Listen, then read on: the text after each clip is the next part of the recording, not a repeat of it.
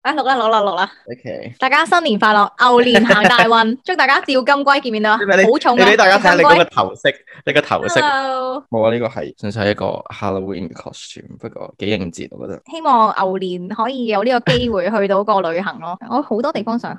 你如果 lockdown 完咗，第一個第一個要去邊？第一個好地想去方哦歐遊啊！點解咧？Chill。好似感感覺好浪漫咯，即係好適合情侶去嘅一個嗯地方。嗯我好想，我好想去台灣。唉，台我灣唔都知，想我近排好掛住，即係嗰度嘢食啦，跟住我成日覺得嗰度啲人好 warm 咯，人情味係咪啊？即係你去歐洲人情味唔會有呢種感覺，但係譬如你去特別係咩台南啊嗰啲咧，佢即真係係好行親切嘅嗰啲家人路線咯，但係外國人唔係行呢啲，好似要家嗯人家人咁樣。冷豔係啊，所以我好掛住台灣，跟住又平啊啲嘢。我係計劃好想落單之後就即刻快啲翻香港先，跟住再去台灣。咁歐遊去嗰邊，你應該去過好多啦，即係我哋一齊去咗西班牙啦，咁跟住你去咗北歐啦，你主要係北歐啦，係嘛？我哋仲要去葡萄牙係咪啊？係啊，去你你同係啊，你係啊，去過我去葡萄牙，跟住再去西班牙西，班牙跟住成日去英國咯，有一排係喺瑞典，跟住去丹麥、 nice 冰島、誒 Belgium、係德國 OK，有冇去 Amsterdam？有。因為近排好似新聞講咧，佢哋嗰條紅燈區定係嗰啲咧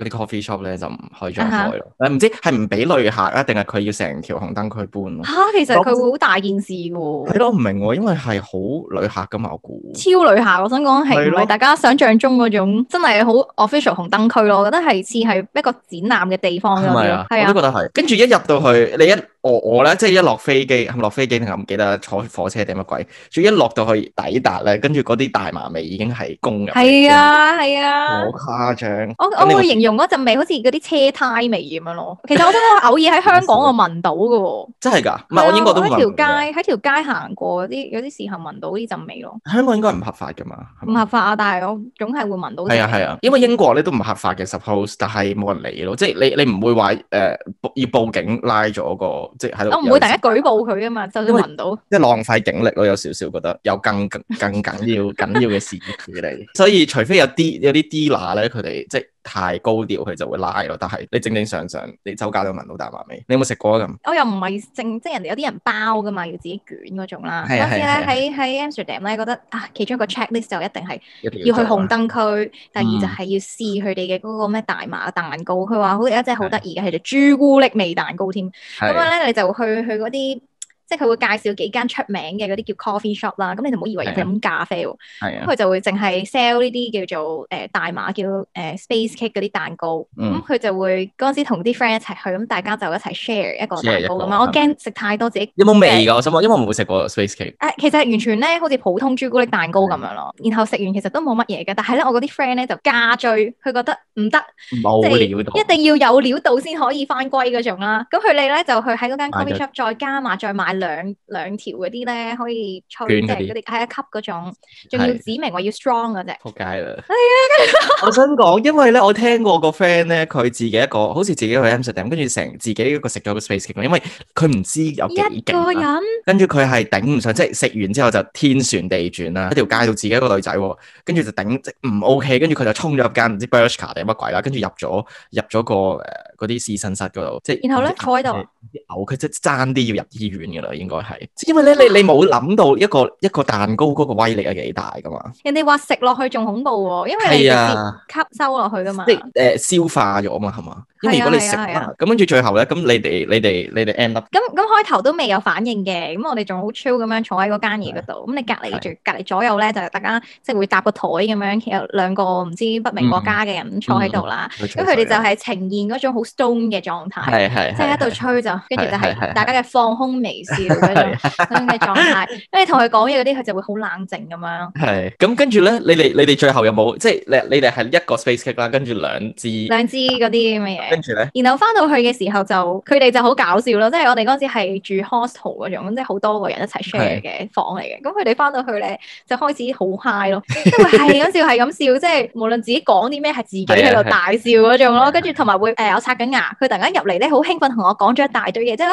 跟住咧出翻去之後咧，跟住我繼續刷牙啦，下一秒佢又入翻嚟，又再同我講，佢話啊，我啱啱係咪入過嚟啊？跟住再同我即係佢講。係啊，完全唔記得咗做啲咩，同埋會好慢咯，哦係啊收完嘢。你我冇食食過支煙，我好怕死啦，因為啊因為我淨係食咗少少嗰啲蛋糕咁樣咯。咁其係實嗯我就冇話好啲好大反應嘅。咁同埋我聽其他 friend 嗰啲分享就係、即係除咗會爆笑之外咧，仲有一種係會時間好慢改變，好慢嗰係啊係種可以自己望住同一個地方，係啊可能有啲花紋咁樣就會見到好係跟住就多，好似成嗰啲個萬花筒咁樣。係啊係啊係啊係啊係啊，因為我係去我嗰陣去探我朋友係瑞典啊，唔嗯哼係丹麥，咁佢住喺瑞典嘅，跟住咧佢我哋一齊去丹麥，因為佢係喺貓毛啊，總之一個城市好近哦丹麥咁樣咯，跟住就去咗 Copenhagen，跟住佢咧 Copenhagen 又有一個有一個地方啦，即係幾條街咁樣，即係有佢就係嗰度 sort of 係合法。專食呢啲，係啦，跟住就係你見到好多誒、呃一檔檔啦，咁就係咁賣捲好咗嗰啲嗰啲大麻，哦跟住但係因為 suppose 丹麥應該係唔合法嘅，但係嗰個區域咧就係好多 hippies 啊，跟住但係警察又嗯唔會嚟揾你，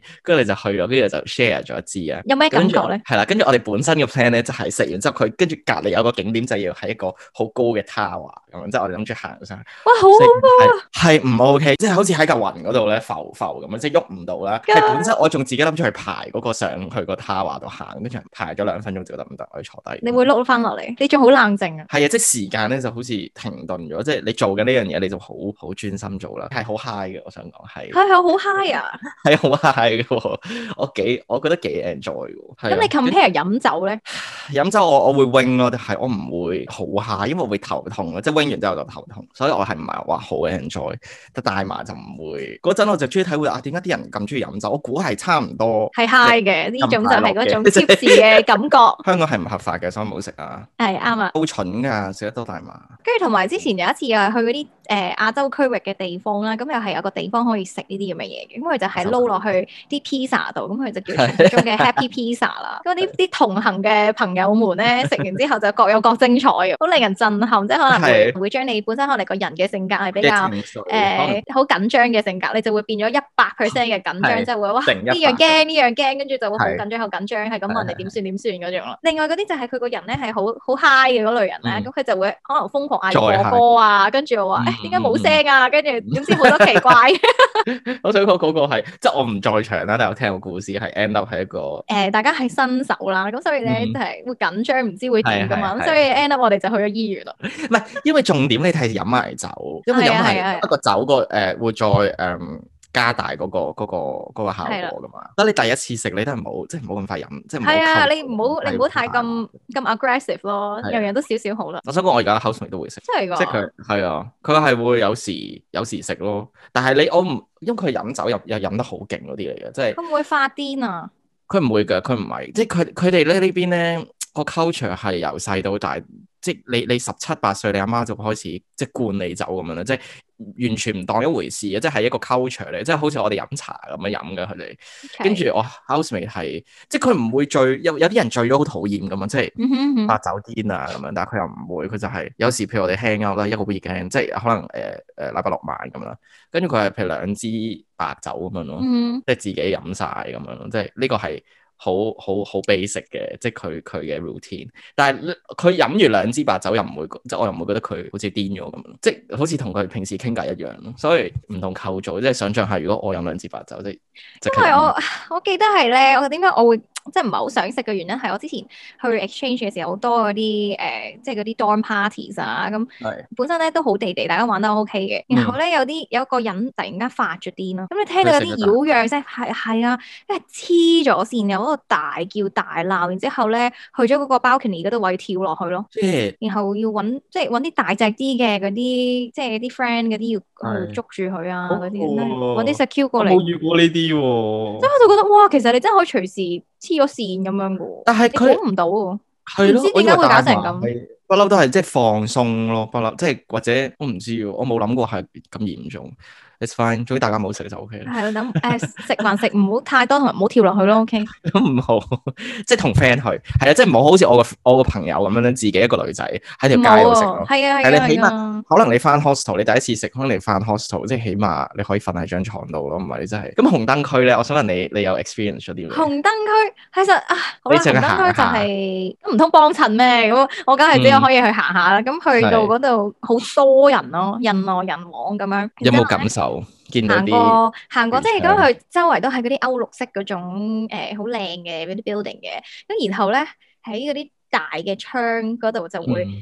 有好多好典型嗰種霓虹燈嗰啲光，係即係粉粉地嗰種，係、粉粉地嘅紫色啊、粉紅色嗰種，嗯係啊係啊哦就有個個女人咧，我唔知，我覺得佢哋好大隻咯，咁樣係牛高馬大咁樣嘅女人係啊咧係，係咁個樣唔一定靚嘅，嗰種都係嗯係個妝已經濃到好似你諗下 Lady Gaga 啱啱出道嗰個樣就差唔多咁樣。然之後就着啲好暴露嘅衫咁喺度嗯咧，咁佢就會喺個窗嗰度度跳晒舞咁樣啦，係招客咁樣咯。係啦。咁但係但係咧，好似我記得咧，如果如果你係我唔知係咪去過去齋影相啊？如果你齋影相呢啲咧，佢嬲到咧拍窗喎，係啊，即係你唔可以佢會舉影中指如果你喺拍出窗邊影相係即係係好唔尊重佢哋，所以係。啊係啊你係啊千，祈唔可以做呢啲事，但係佢除咗呢啲咧，誒、仲有啲係有啲 show 噶嘛，即係 sex show 咁樣嘅，我我聽有 friend 去過睇咯，係啊，即係有啲好似係真係俾錢坐低，即係有有個台有人表演，跟住你坐低即係 audience 咁啦。啊另一種咧係就啊係你係頭，即係咧佢係係點好似有樣個咧？窿咁樣睇㗎嘛，係啊咪係，我即係咧聽你中過間有個圓形啦，咁個裸女就係中間，咁咧啊哈跟住你啊哈就你係有誒幾格誒圍住嗰個圓形咧，就係好多格咁樣啦，咁就係誒 independent 嘅每一格每一格，即係有 partition 嘅，咁你咧就入一個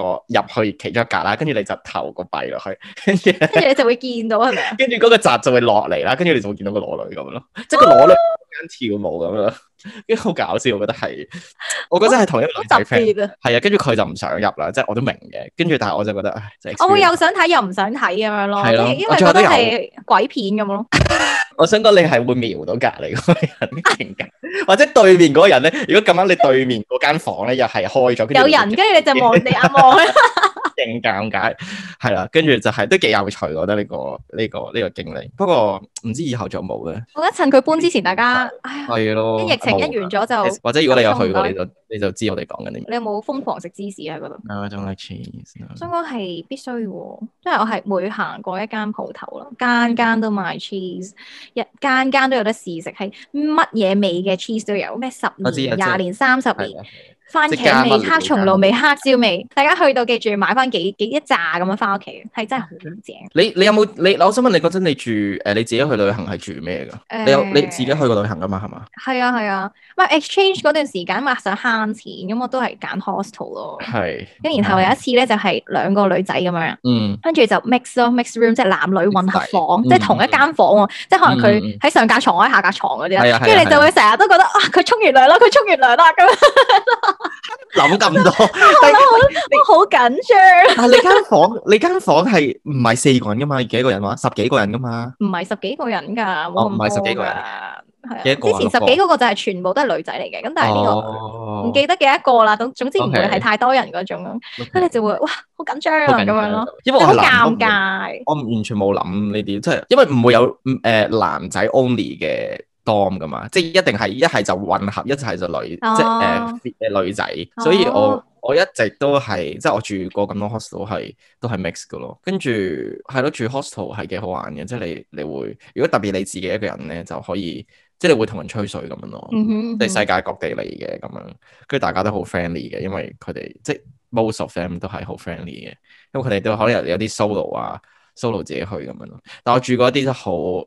一嚟到 London 係住誒、呃 hostel 噶嘛，即係未 set 請好啲分享錢啊不得了，因為嗰陣又要平啊啦，即係 London 而家好貴，我諗廿磅一晚啦。咁但係你歐洲其實 average 係十零磅嘅啫嘛，係咪？嗯哼，咁但係嗰度就廿，即係起碼廿磅或者廿五磅咁樣，即係二二百都二幾百五。貴喎，貴喎，貴啊！佢但係即即二百二百五，你你住到嘅可能係即十個人一間房咁嗰啲啦。哇，三格三格六格床咁咧，跟住熬你你譬如你住中，你係瞓中間嗰格咧，行晒會即係成搭 張緊床搭喺度緊喺船度咁樣，喐咁樣係啦，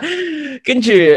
跟住又臭嘅，因為咧係我係我係 pretty sure 係有啲人係住咗喺嗰度唔知幾耐啦，即係你你你你係可以，哇嗰陣味咧，簡直係因為即你係住出 hostel 有得沖涼噶嘛，點解係嘅，但係你係明唔明啊？啲污糟衫啊，你啲鞋全部都喺嗰度噶嘛，跟住就天啊噏，即係你十幾個人就噏咗就，跟住啲人即係有啲就好好好 rude 啊咁樣咯，即係呢啲就係我以後就唔會再住，即係就算我真係要住 hostel 啦，我唔會再住好臭啊、好核突又污糟嗰啲咯，即係好慘痛嘅經歷呢個係。哇好恐怖啊！唔係，我覺得我唔會再住係男女混合嗰種咯，同埋咧嗰間嘢係啲 locker 要自己帶埋個鎖嗰種啊，我就覺係啊係得啊好係啊好